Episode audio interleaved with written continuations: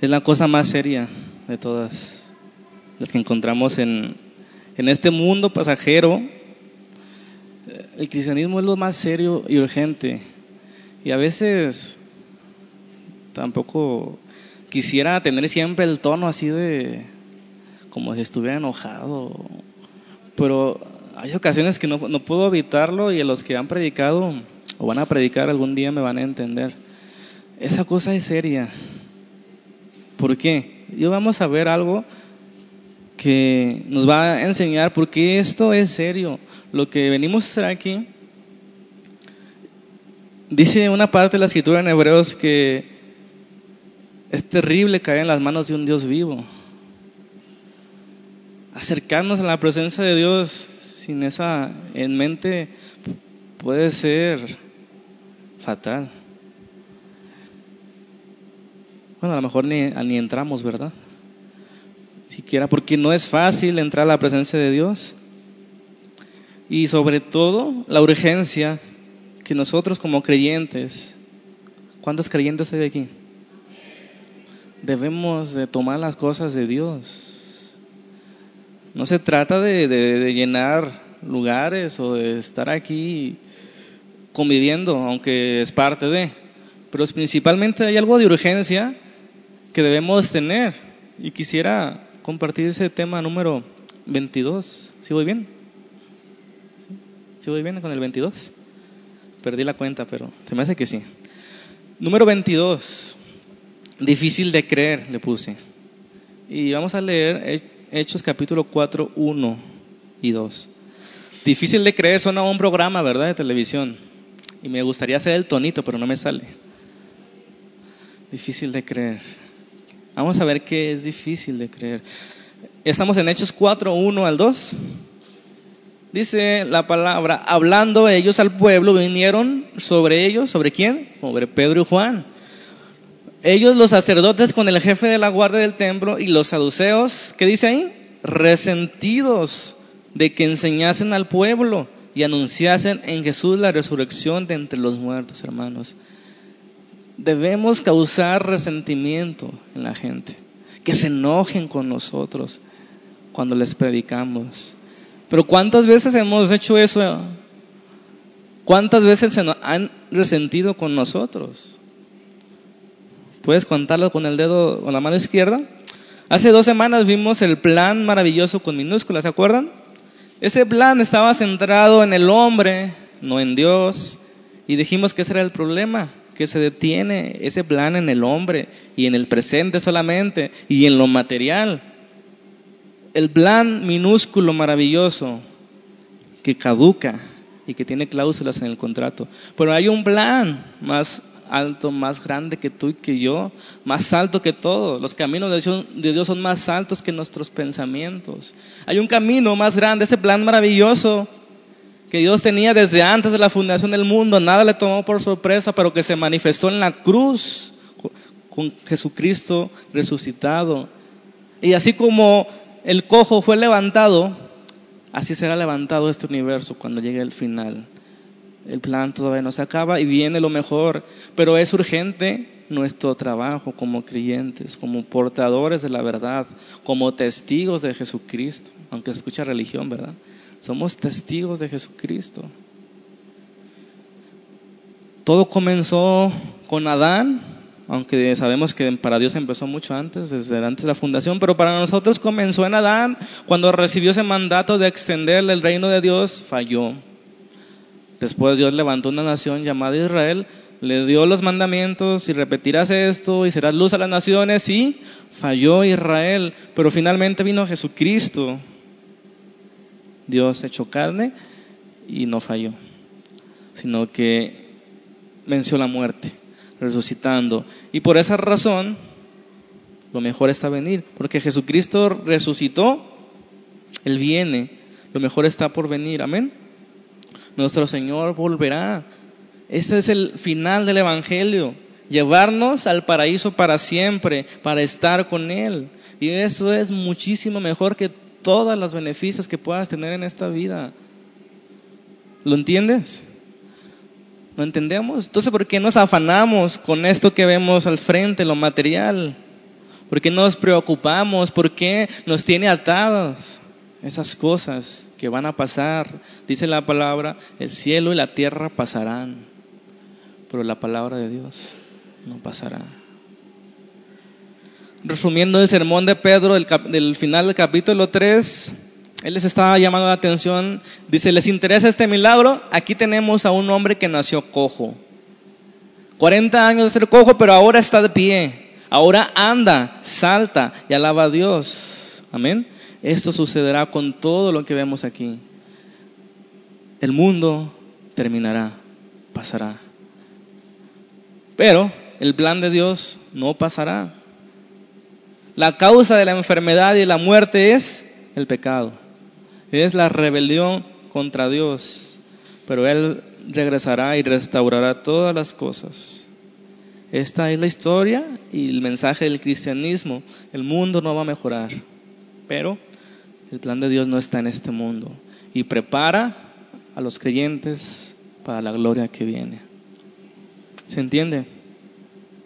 Y cuando le preguntamos a la gente, ¿estás preparado para ese día grande y temible de Jehová? Que mencionan Sofonías 1.14. ¿Estás preparado para ese día terrible del Señor, del juicio? Ese es el mensaje que debemos dar a la gente y esa es la urgencia. ¿Estás preparado para ese día? Si no lo estás, como termina Pedro ese mensaje, arrepiéntanse y conviértanse para que sean perdonados sus pecados. Para que vengan a la presencia del Señor tiempos de refrigerio. Eso es fundamental. Amén. Entonces en el capítulo 4 ya comienza ahí, ¿verdad? Otro asunto, las consecuencias de la obediencia de la iglesia. Cuando la iglesia comienza a obedecer hay consecuencias y aparentemente son malas, cosas que nos quieren detener, persecución. Y dice un dicho por ahí, no sé si lo han escuchado, una media verdad es peor que una mentira. ¿Sí lo han escuchado? Una media verdad es peor que una mentira. Y no hay lugar donde sea más cierto que en, relación con la religión. ¿Por qué? Porque siempre parece más fácil convencer a una persona que está completamente equivocada a convencer a otra que solamente sabe una parte. Es más difícil convencer a, las personas que creen que tienen la verdad, pero solamente tienen la mitad de la verdad. Por ejemplo, la, la escritura dice en, en, el Evangelio de Juan, a los suyos vino, ¿se acuerdan la parte que sigue? Los suyos no le recibieron. ¿Por qué? Porque ellos pensaban conocer la verdad. Ellos pensaban tener el camino al Padre. Pensaban saber todas las cosas acerca de Dios. No se creían pecadores. Por eso rechazaron a Jesús. Y ya he dicho algunas otras ocasiones que la apuesta de Satanás, su gran apuesta, hermanos, no es la mentira, sino la media verdad. Él no puede destruir la verdad. Él no puede destruir la cura para la humanidad. Sin embargo, puede distorsionarla, puede diluirla. Y eso es lo que ha estado haciendo. Y esa es su ganancia. No puede destruirla. ¿Saben que hay algo más grave que el pecado mismo? Hay algo más grave que el pecado mismo y es la incredulidad la incredulidad. De eso trata el tema de hoy. La incredulidad no tiene perdón. ¿Perdón de qué si no crees en un Dios santo que justifica al impío? ¿Perdón de qué si no tienes nada que arrepentirte, si no crees las palabras de Dios? La incredulidad es lo peor de todo, hermano. No tiene perdón.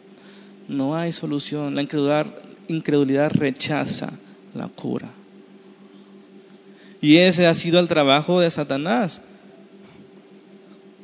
¿Cómo la gente va a poder ser perdonada si no cree que hay Dios? ¿Cómo llegará a hacer su voluntad si no la conoce? ¿Cómo quiere llegar a la meta si no conoce el camino correcto?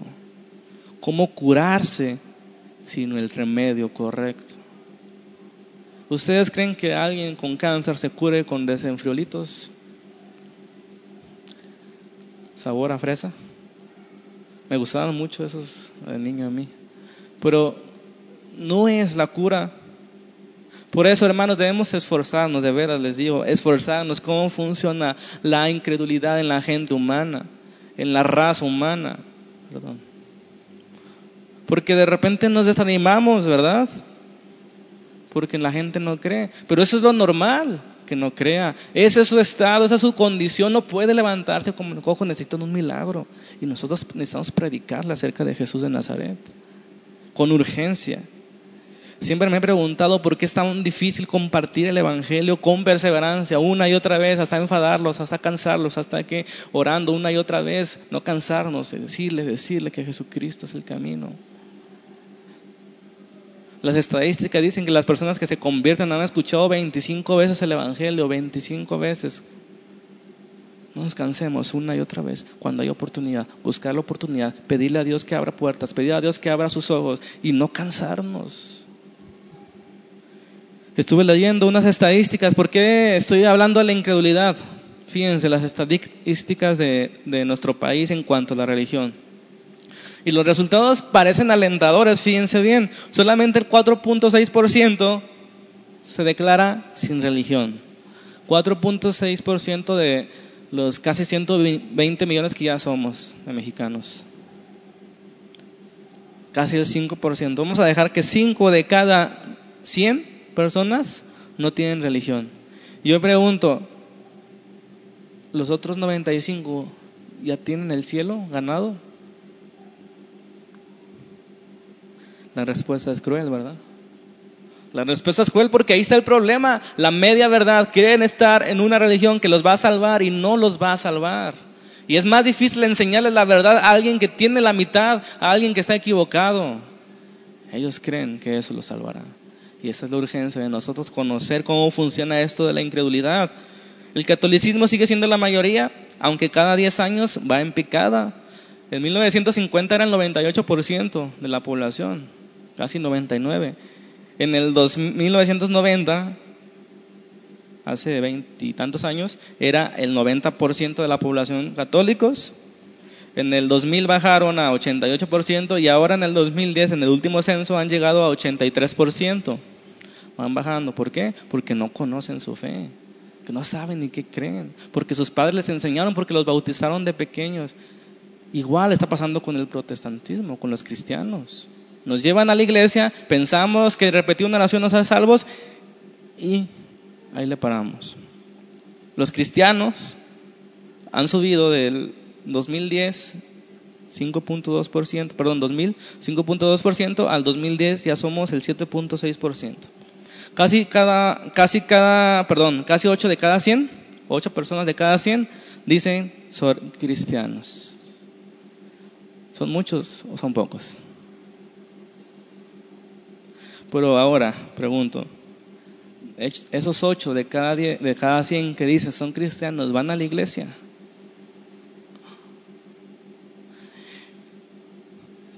Vamos a ser bondadosos. Vamos a suponer que van cinco a la iglesia, de, de, esos ocho que dicen ser cristianos. Esos cinco que van a la iglesia, ¿cuántos de verdad sus corazones han sido transformados?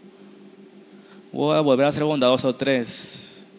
De esos tres, ¿cuántos están llenos del Espíritu. Y ahí no quiero ser bondadoso. Por eso no hay. Por eso la incredulidad sigue creciendo, ¿verdad? ¿Se dan cuenta de algo, hermanos?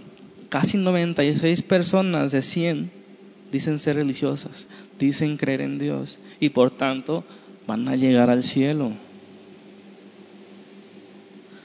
Sin embargo, yo pregunto, ¿dónde están todos ellos en el día del Señor? ¿Dónde están? Esas 96 de cada 100. Ustedes observan a las 96 personas agradecidos cada domingo.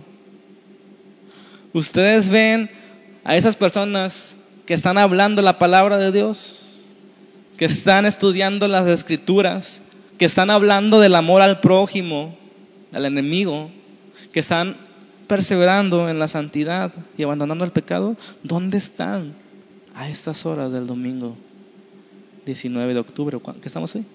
19. ¿Dónde están los 96 de cada 100? Las casas deberían estar solas, ¿no están de acuerdo? Las casas los domingos de los creyentes deberían estar solas. Sin embargo, no. Están allá y no aquí. O en otra iglesia, agradeciendo al Señor. ¿Se dan cuenta cómo está jugando Satanás esto? ¿Saben quién es Satanás? El enemigo de nuestras almas. ¿Cuántos de ustedes hablan con Satanás? En buena onda. No estoy hablando de ocultismo. Así como a veces te pone, ¿tú quién eres? A mí me ha dicho, ¿no? A los que preparan predicaciones les va a tocar, van a ver, una noche antes. ¿Tú quién eres? Y ya tengo la respuesta bien diseñada para contestarle. Ya sabes que no soy nadie, pero al Señor le ha placido que yo hable. No se trata de mí, se trata de Él. Y tú no eres nada para el plan de, Dios. Así debemos contestar a, a Satanás. Pero sin embargo, Él ha sido astuto en la estrategia porque ellos creen pertenecer a una religión que los llevará a la salvación del alma. La respuesta trágica que cada persona que tú le preguntes, esas 96, la mayoría, casi invariablemente, si le preguntas, ¿por qué piensas que entrarás al cielo en el día final? Casi todos con palabras más o palabras menos, porque no soy tan malo. Y a los que son descarados porque soy bueno, porque no le hago mal a nadie. Esa es la respuesta más trágica de toda la historia. La gente piensa que por no ser tan mala va a entrar al cielo. El cielo es la meta y solo Cristo es el camino, dicen. Amén. El cielo es la meta y solo Cristo es el camino. Entonces, esto dificulta que las personas acepten el Evangelio verdadero. De por sí la naturaleza humana va en contra de Dios. Imagínense ahora decir, les implantas una religión cualquiera que ustedes piensen, el mismo cristianismo que les asegura su vida. No pueden aceptar el Evangelio de, de verdad porque están en la tradición, no conocen las escrituras, se fían de lo que la gente les dice, no se fíen ni de lo que yo les digo, abran las escrituras, es esto lo que dice la Biblia. Es esto lo que enseña la palabra. Yo les he dicho, la, vayan al libro de los hechos. Cualquier iglesia que dice ser la verdadera tiene que parecerse a este libro de los hechos. No a los sacerdotes del Antiguo Testamento, al libro de los hechos. El versículo 2 del Hechos 4, ¿verdad? volvemos a leer, resentidos de que enseñasen al pueblo y anunciasen en Jesús la resurrección de los muertos. No olvidemos el contexto, porque es de suma importancia.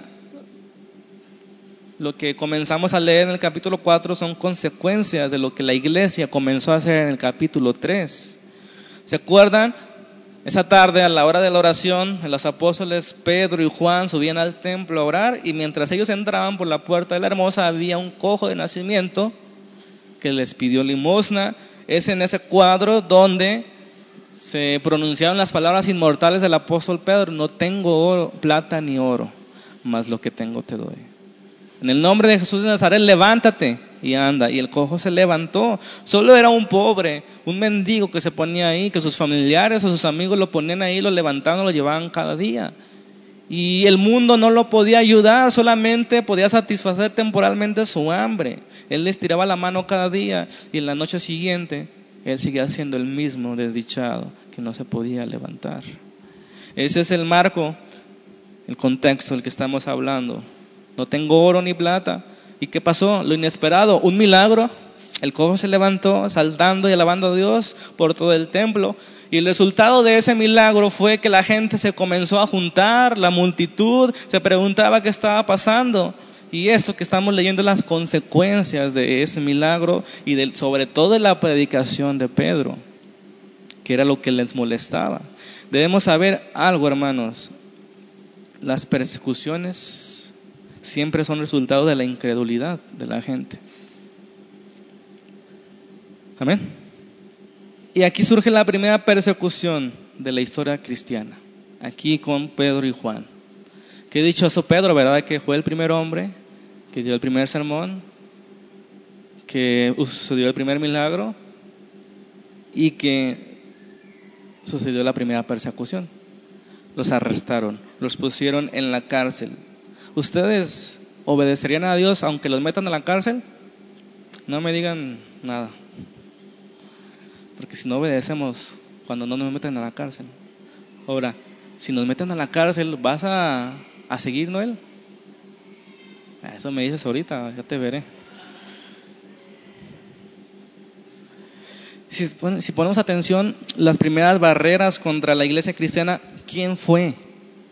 No fueron los ateos, se, se pueden a pensar que no son los ateos el enemigo del, del verdadero cristianismo, son los religiosos.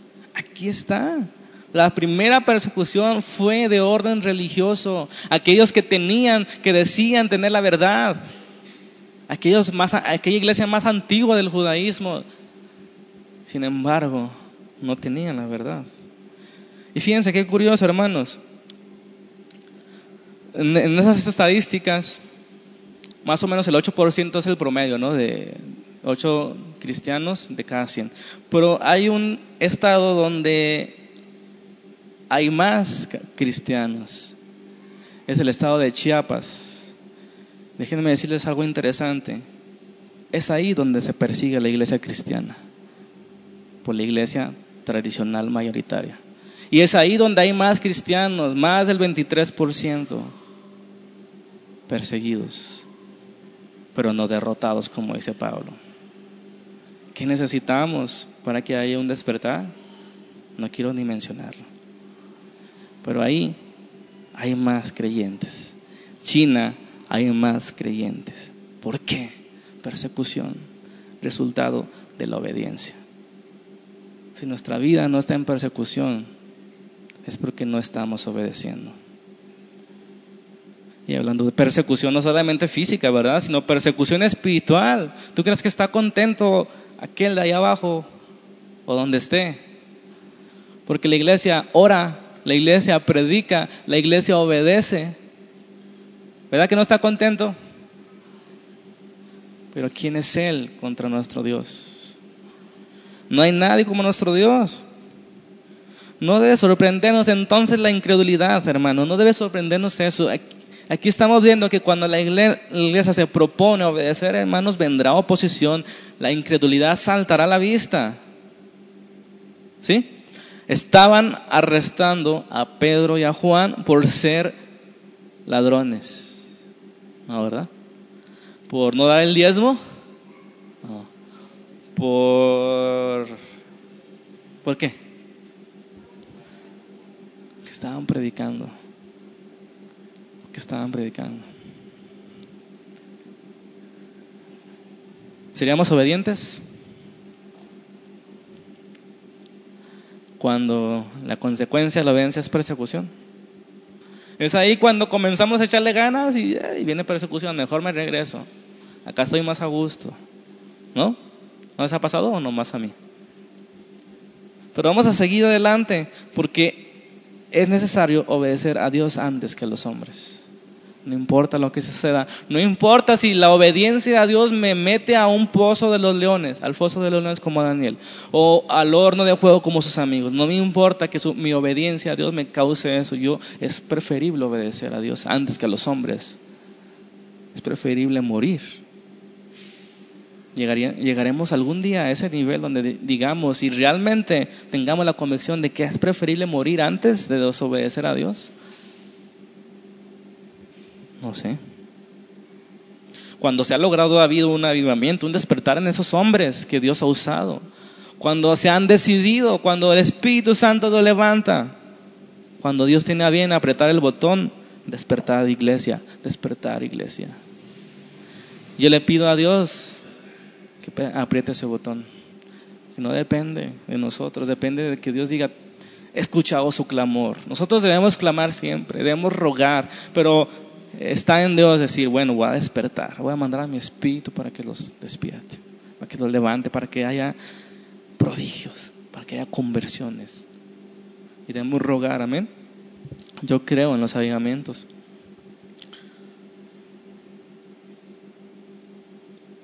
No en los modernos, Si no, vamos a, volteamos a la historia, ha habido avivamiento. La reforma fue un avivamiento. En el 1700 hubo otro avivamiento. En el 1800 hubo otro avivamiento. ¿Por qué no esperar otro hoy? Y que seamos parte de él. Si no lo hay, debemos seguir adelante obedeciendo, siendo fieles en lo poco. Amén. No debemos desilusionarnos, hermanos. No debemos detenernos de hablar, aunque eso nos lleve a la cárcel como a esos hombres, no les importaba porque eso solamente era una réplica de lo que le había pasado a su maestro unas semanas anteriores. A su maestro lo habían matado. Bueno, ellos nomás los habían metido a la cárcel.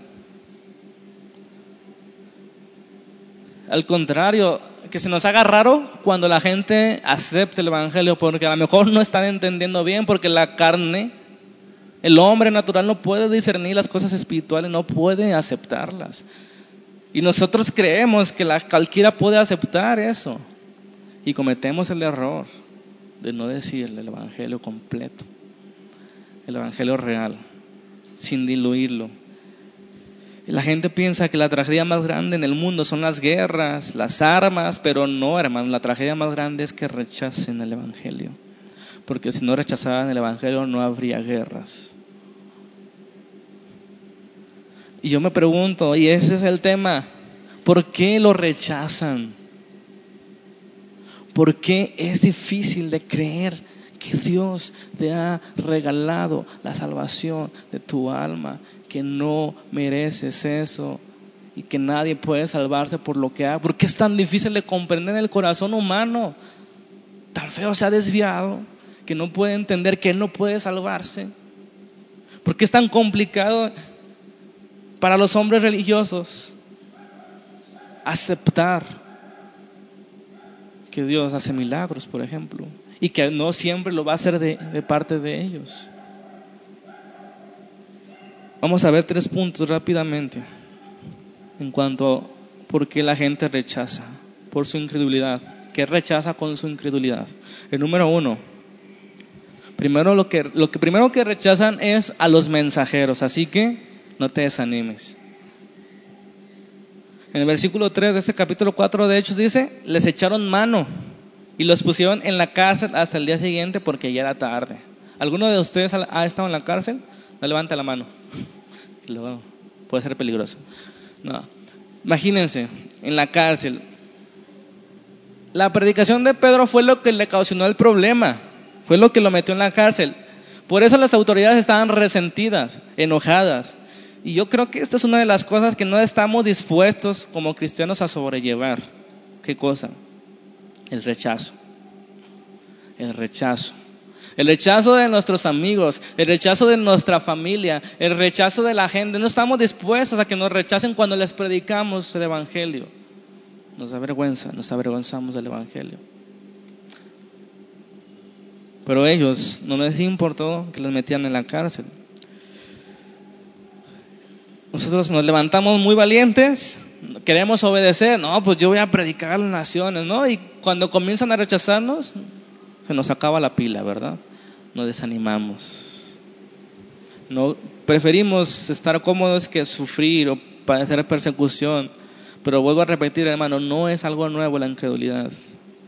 Incluso Jesús mismo profetizó eso en Juan capítulo 15, 18, ¿verdad? ¿Se acuerdan de ese pasaje? Si el mundo les aborrece, si el mundo los odia, saben que a mí me ha aborrecido antes que ustedes. Si fueran del mundo, el mundo amaría lo suyo, pero porque no son del mundo, antes yo los elegí del mundo, por eso el mundo los odia. Acordaos de la palabra que os he dicho, el siervo no es mayor que su Señor. Si a mí me han perseguido, también a ustedes los perseguirán. Si han guardado mi palabra, también guardarán la vuestra es una profecía. Si al Señor lo han perseguido, también te perseguirán a ti cuando obedezcas de corazón el Evangelio que hemos recibido. Por eso no es fácil compartir el Evangelio, por eso no es fácil perseverar, porque te rechazan. Proponte un año esto, para que veas cuántos amigos te quedan. Te van a quedar menos amigos, ¿verdad? En el versículo 13 del capítulo 4 de Hechos, otra vez, vemos que las autoridades se maravillaban de la predicación de Pedro y de Juan. Y ahí dice algo interesante, vamos a leer 4.13, dice, entonces viendo el denuedo, ¿qué, ¿qué es denuedo? Ahí para entender más. Entusiasmo, pasión, ¿verdad? Es denuedo, es... Sí, entusiasmo me gustó y, y pasión. Entonces, viendo a ellos la pasión, el entusiasmo de Pedro y de Juan, y sabiendo que eran hombres sin letras y del vulgo, se maravillaban y les reconocían que habían estado con Jesús. Y aquí veo el problema del cristianismo actual. Difícilmente la gente incrédula reconoce que nosotros pasamos tiempo con Jesús. ¿Quiénes eran Pedro y Juan? Solo unos pescadores. Hombres corrientes, dice ahí, sin letras, es decir, sin preparación académica. Como lo tenían los religiosos sacerdotes, se sabían todos los mandamientos y estatutos, la Torah, de ida y de vuelta, sabían interpretar, sabían toda la tradición, su libro de tradiciones, la Mishnah, y hombres sin letras, y del vulgo de Galilea puede salir algo bueno, dice Natanael, de Galilea los peores hombres, sin estudios, obreros, se maravillaron y reconocían que habían estado con Jesús. Yo pregunto, ¿la gente reconoce que has estado con Jesús?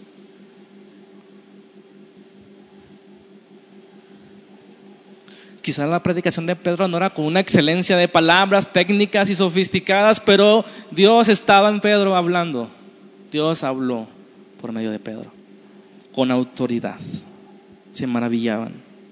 Versículo 5. Aconteció al día siguiente que se reunieron en Jerusalén los gobernantes, los ancianos y los escribas, y el sumo sacerdote Anás y Caifás, y Juan y Alejandro, y todos los que eran de la familia de los sumos sacerdotes, poniéndoles en medio, les preguntaron con qué potestad o en qué nombre están haciendo esto ustedes. Y ahí está la clave en el versículo 8. Entonces Pedro, ¿qué dice ahí? Lleno del Espíritu Santo. Hermanos, cuando un hombre está lleno del Espíritu Santo se nota. Hasta los enemigos lo notan. Este tiene algo diferente.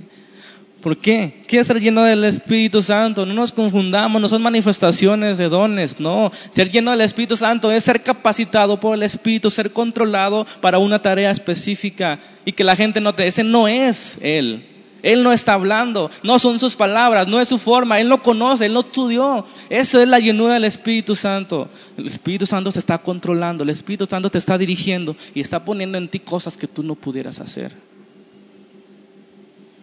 Es un fruto de obediencia, de estar con Dios, de estar con Jesús, escuchar sus palabras, memorizar sus palabras, meditar en su palabra, comer su palabra, saber su palabra, interpretar su palabra uno está preparado, uno tiene autoridad cuando vienen esas cosas. Y él dice, en el nombre de Jesús de Nazaret.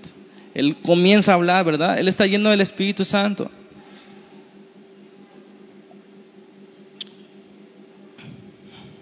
En el versículo 4, volvemos a, a regresar. Pero muchos de los que habían oído la palabra, dice que dice, creyeron. Ok, tiene fruto la persecución. ¿Vale la pena que me metan a la cárcel si el 2000 creen? Por supuesto, yo me voy a la cárcel. ¿Cuántos dicen amén? Nomás como punto 5 de... No, no dicen amén. ¿Vale la pena?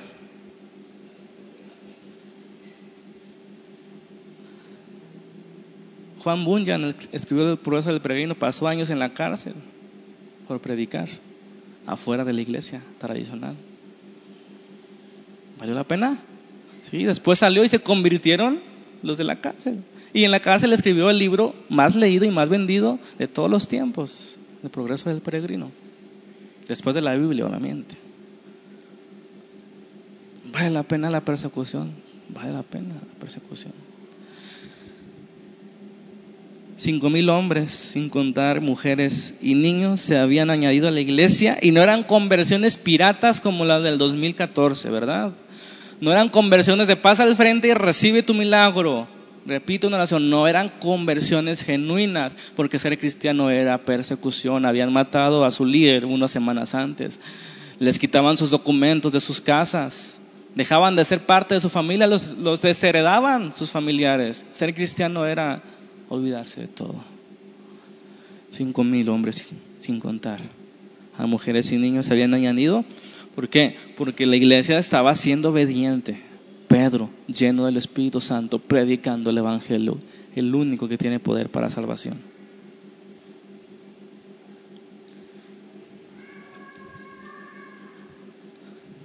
Algo ocurre similar, hermanos, cuando la gente de la,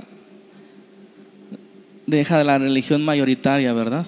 La religión de la tradición. Se considera una traición dejar la religión mayoritaria para pasar a otra secta, como nos dicen.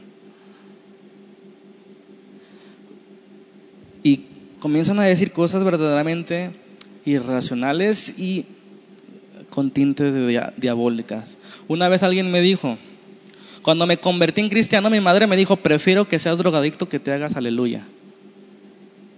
¿Se dan cuenta de la insensatez de la incredulidad? Prefieres que destruya mi cuerpo y mi familia a que siga Jesús, aquel que enseñó ama a tus enemigos, aquel que enseñó bendice a los que te maldicen, ora por los que te ultrajan. ¿Cómo me estás diciendo eso? Es irracional. ¿Por qué? La incredulidad. La religión, la tradición se opone a las cosas de Dios. Esto estaba pasando aquí.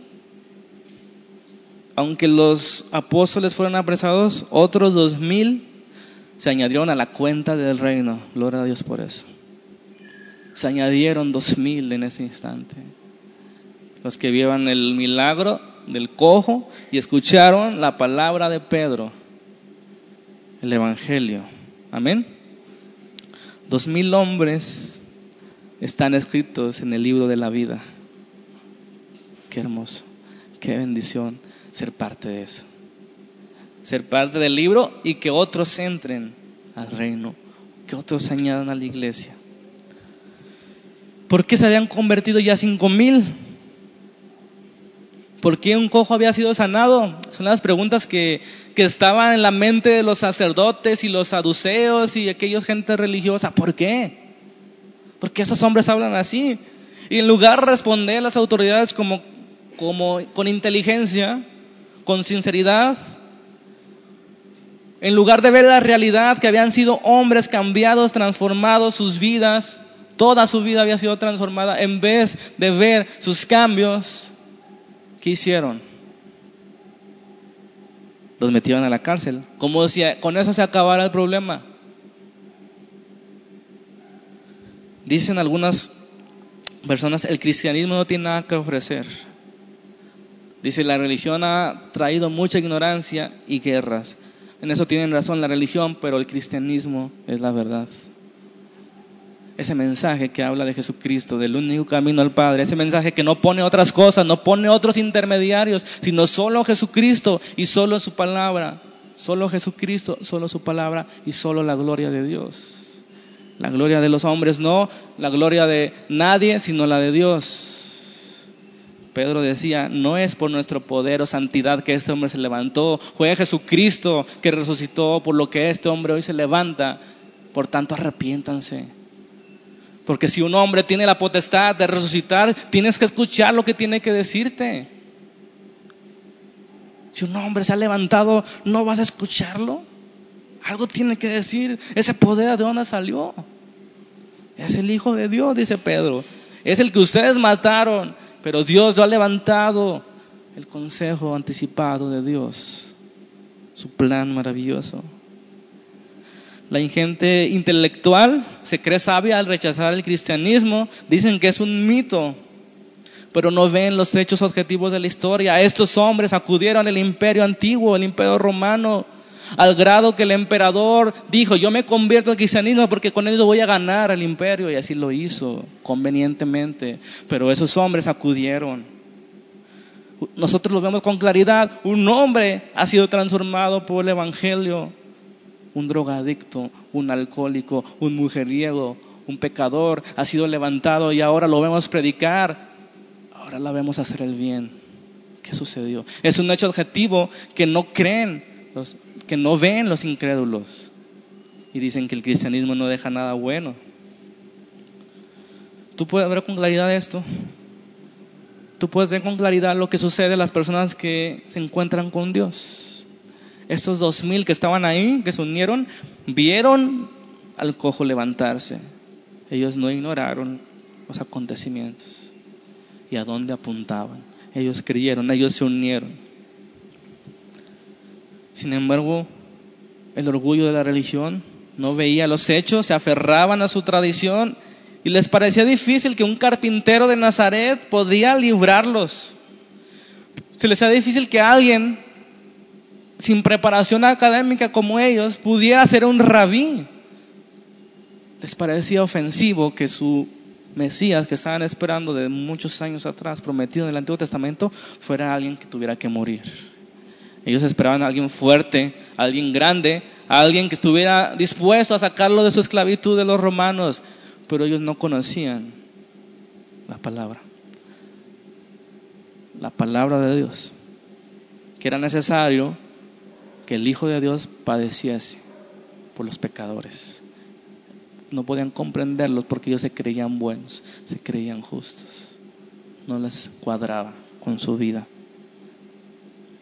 dijo un predicador una vez, dice, caballero, sugiero que un evangelio y una enseñanza que ha dado lugar a un hombre como Pablo el apóstol, a un Agustín, un Lutero, un Calvino, un John Knox o Whitfield, Wesley, Newman y todos los demás, dice, caballeros, sugiero que ese evangelio es digno de su consideración, porque ha levantado ha levantado uno de los hombres más interesantes de toda la historia como el apóstol Pablo, como Juan Calvino o Agustín, pensadores, hombres poderosos en el conocimiento, en el intelecto. Pues, la incredulidad rechaza a los mensajeros, sean quien sea. ¿Por qué? Porque no les gusta el mensaje que llevan. Si rechazaron a Jesús, ¿qué nos espera a nosotros? Esto nos lleva al punto número dos, rechazaron el mensaje. Primero rechazan el mensajero y luego rechazan el mensaje. Versículo 10, el capítulo 4 de Hechos, dice, Pablo ya, perdón, Pedro está hablando, ¿no? Dice, Pedro, sea notorio a todos ustedes y a todo el pueblo de Israel que en el nombre de Jesucristo de Nazaret, a quien ustedes crucificaron y a quien Dios resucitó de los muertos, por él, por él, este hombre en vuestra presencia, ¿qué dice? Sano, está sano en vuestra presencia. Los habían metido en la cárcel y, posiblemente también al cojo para que fuera testigo. Ahí lo tenían, ¿verdad? Y Pedro dice, ¿saben qué? Ustedes mataron a Jesús de Nazaret, pero Dios lo resucitó y por él este hombre está sano. ¿Qué mensaje están rechazando la gente y las mujeres de nuestros días? El mismo que, que ellos rechazaron, aquellos religiosos, se desprecian, se burlan de un Salvador en una cruz. Dice la escritura, es locura el mensaje de la cruz. Es una tontería, en otra traducción dice. Y para los religiosos tropezadero y para los sabios una tontería. Es lo que sucede, siempre la gente piensa eso. Y muchos intelectuales dicen, no, yo no puedo creer en Cristo porque ¿Dónde salió, la, ¿Dónde salió la esposa de Caín? Dicen, muy inteligentes. Se quedan en las cosas secundarias. ¿Dónde salió la esposa de Caín? Si no me dice, yo no puedo creer en Dios. Dicen. Pero es fácil de contestar, pero siempre hay un pretexto. Siempre hay un pretexto de las personas que están rechazando. La, la respuesta siempre va a ser Juan 3:19. Siempre detrás de cada intento de desacreditar a Dios para los ateos o cualquier incrédulo es esta, Juan 3:19. Esta es la condenación, que la luz vino al mundo y los hombres amaron más las tinieblas que la luz porque sus obras eran malas. Por eso no vienen a la luz. Por eso no se acercan a la luz porque sus obras son malas. Y no quieren que sus obras dejen de ser malas. Porque les gusta, porque es su placer, porque es su deleite, porque para eso viven. Esto es lo que los apóstoles están predicando. La luz vino al mundo y ustedes le crucificaron. La luz vino al mundo, pero ustedes amaron más las tinieblas. Sí, rechazaban al hombre que enseñó como quien tiene autoridad, aquel que dijo, amad a sus enemigos, bendigan a los que maldicen, haced bien a los que se aborrecen, orar por los que os ultrajan y os persiguen. Amén.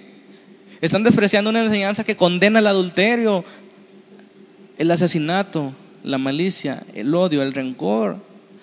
Están rechazando la enseñanza de amor y misericordia gratuita que fomenta la compasión, la bondad y el respeto y la ayuda mutua. Eso están rechazando los hombres cuando rechazan el mensaje de Jesús.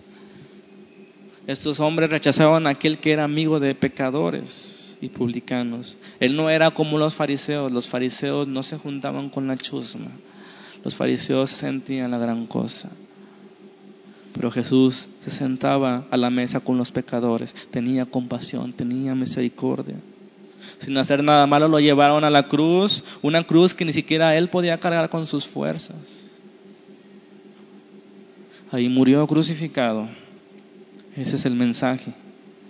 Aquel que jamás hizo daño, aquel que siempre había hecho el bien, murió en un madero de la forma más vergonzosa de aquel tiempo.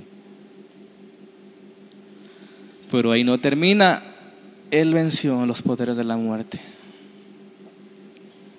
Y por esta razón, dice Pedro, el cojo se ha levantado. Por esta razón Pedro está lleno del Espíritu. Por esa razón los hombres fueron llenos en el Pentecostés. Hermanos, por esa razón tú y yo estamos aquí este domingo. Porque Jesucristo resucitó. Y nosotros creemos. Somos testigos. Amén. Resucitó se aparece a sus discípulos y les dio una comisión.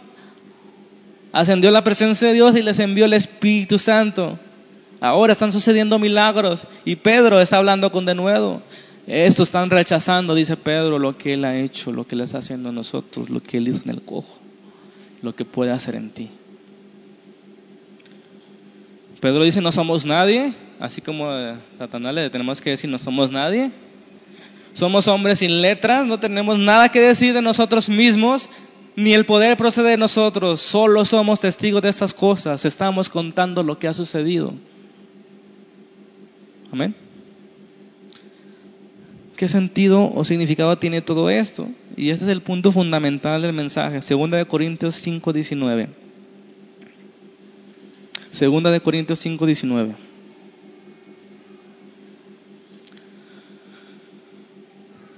dice la palabra que Dios estaba en Cristo reconciliando consigo al mundo, no tomándoles en cuenta a los hombres sus pecados, y nos encargó a nosotros la palabra de la reconciliación. Así que somos embajadores en el nombre de Cristo, como si Dios rogase por medio de nosotros. O rogamos en el nombre de Cristo, reconcílense con Dios.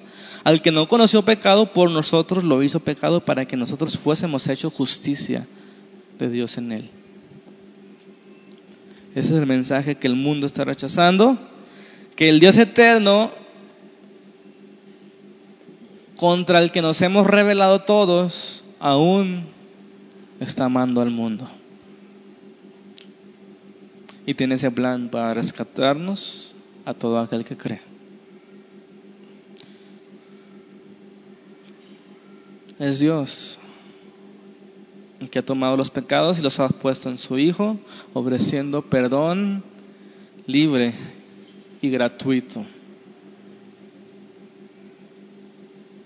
El mensaje, que están rechazando se trata de la obra de Jesús. en la cruz. ¿Qué esperanza hay para aquel enfermo de cáncer que rechaza lo único que puede salvarlo?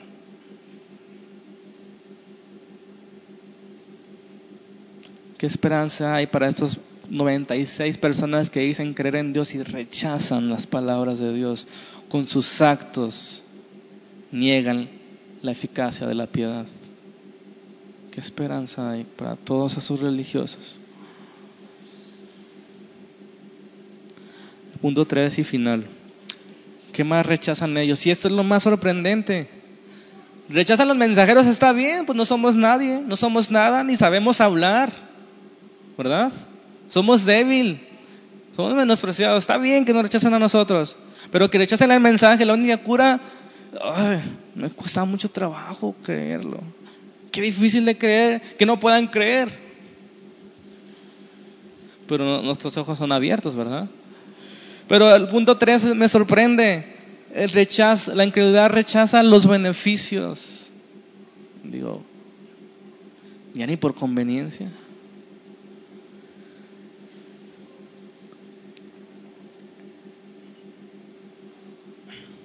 Y aquí podríamos pensar que el Evangelio es algo muy difícil y complicado de, cumplir. Y se entendería, ¿no? Que la gente rechace una religión tan complicada. No, es que tienes que hacer un buen de cosas, tienes que dejar esto, tienes que dejar aquello, tienes que... Y los domingos. Se entiende cuando es algo difícil de cumplir. Pero hermanos, el Evangelio no es lo que tú haces por Dios, es lo que Dios hará en ti. El corazón te lo va a cambiar. Vas a dejar de tener esos pensamientos, esos deseos. No pronto, pero vas a empezar a luchar contra eso que antes amabas con ese pecado. Vas a empezar. ¿Por qué? Porque Dios ha hecho algo en ti. Tienes poder para levantarte. Ya no te vas a tener que arrastrar como el cojo. Eso es lo que ofrece el Evangelio. Y la gente se resiste a los beneficios del Evangelio versículo 8, Hechos 4. Entonces Pedro, lleno del Espíritu Santo, le dijo, gobernantes del pueblo y ancianos de Israel, puesto que hoy se nos interroga acerca del beneficio hecho a, un hombre enfermo de manera que éste haya sido sanado. ¿Se dan cuenta cuál era su pretexto? O sea, no nos metieron a la cárcel porque estaba borracho, o porque falté a la moral, o porque golpeé a la esposa. No, los estaban metiendo a la cárcel porque habían sanado a un enfermo. ¿Quién los entiende? ¿No es eso lo que profesa la religión? Sanidad. ¿No es eso lo que predican las religiones? Y ahora me está diciendo que estoy en la cárcel porque un hombre sanó. ¿No es eso lo que tú predicas, la salvación del alma? Sí, pero tú no eres de mi religión. ¿Y qué importa la religión? Lo que importa es Cristo y que vayas al cielo por medio de Él. No importan los adornos que pongas, importa que prediques a Cristo, la cura, la salvación, el camino, la verdad, la vida, el único intermediario. Hermanos, debemos insistir en eso. La gente está con una media verdad que no están salvos y están al borde del infierno. Suena fuerte, pero están al borde del infierno. Hace unos días un amigo me dijo, las mejores personas que he conocido han sido cristianas. Así me lo dijo él.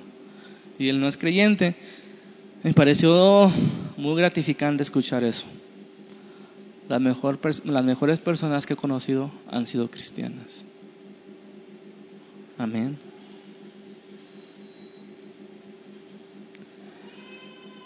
Sin embargo, hermanos, el prejuicio de la religión.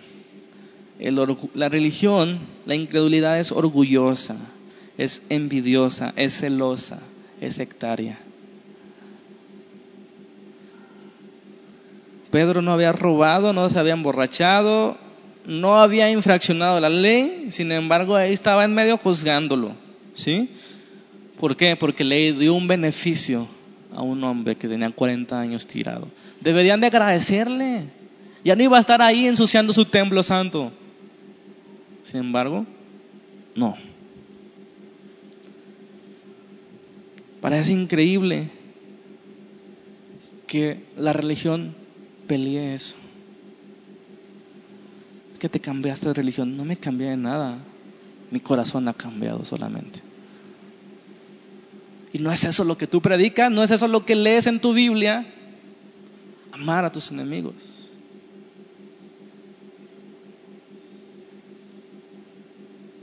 Jesús había hecho tantos beneficios como ningún otro en todos los tiempos. En Mateo 11.3 pueden leer ustedes.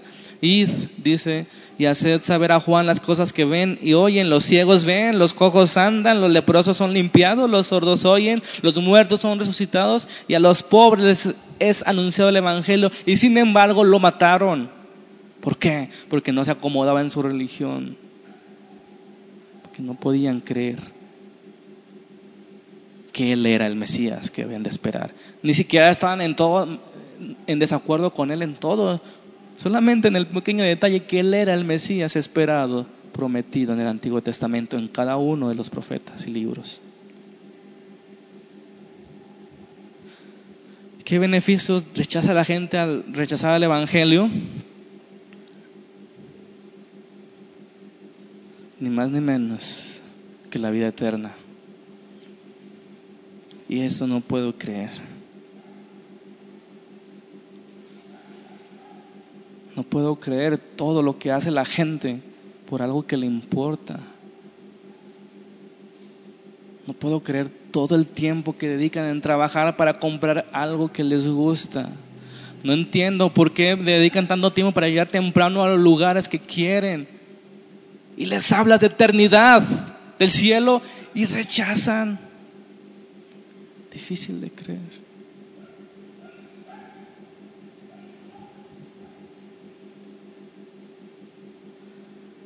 ¿Quién de ellos, los incrédulos, rechazarían si le regalan una casa en Bugambilias?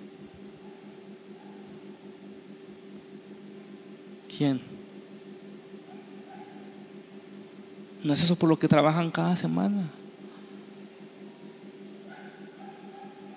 No es eso por lo que se esfuerzan tener más y más y acumular más y más y sin embargo rechazan algo más grande que eso. ¿Por qué? Porque piensan que el Evangelio, el cristianismo es una religión más de la canasta. Tenemos que hacer esto, tenemos que dejar de hacer esto. No. El cristianismo es algo que te sucede, algo que te confronta, algo que te llama, algo que te convierte. Lo que le sucedió a Moisés, Dios se le apareció lo que le sucedió a Abraham, Dios lo llamó. Y a todos los profetas. Lo que le sucedió a ese cojo, lo que te sucedió a ti y a mí un día. Dios me levantó. Pablo dice en 1 Corintios 6, 9 al 11. El último pasaje que vamos a leer hoy es este. 1 Corintios 6, del 9 al 11. Escucha bien. ¿No saben que los injustos no heredarán el reino de Dios? No se equivoquen. Ni los fornicarios, ni los idólatras, ni los adúlteros, ni los afeminados, ni los que se echan con varones, ni los ladrones, ni los avaros, ni los borrachos, ni los maldicientes, ni los estafadores heredarán el reino de los cielos. Y esto eran algunos de ustedes. Mas ya habéis sido lavados y habéis sido santificados. Ya habéis sido justificados en el nombre del Señor Jesús y por el Espíritu de nuestro Dios. Nosotros ya hemos sido salvados de esas cosas que antes hacíamos con deleite, con gusto. No es algo que tú tengas que dejar de hacer, es Dios te saca de ahí. El Evangelio es poder de Dios para salvación. El Evangelio puede limpiar al hombre y a la mujer y hacerlos santos y los incrusta al reino de Dios, les otorga la salvación. Pedro está diciendo, si ustedes rechazan esto, están rechazando todas estas cosas. Están rechazando al cielo, están rechazando al Señor, están rechazando a Dios, la paz, la esperanza, la gloria, la eternidad. Y esto es lo que el mundo está rechazando.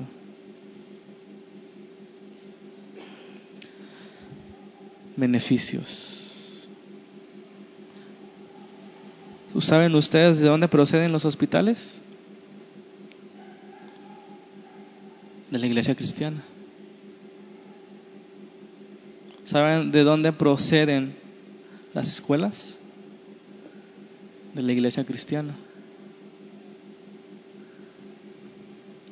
¿Sabes de dónde proceden las ayudas, los misioneros? De la iglesia cristiana. ¿Sabes quién trajo libertad a los Estados Unidos? La iglesia cristiana.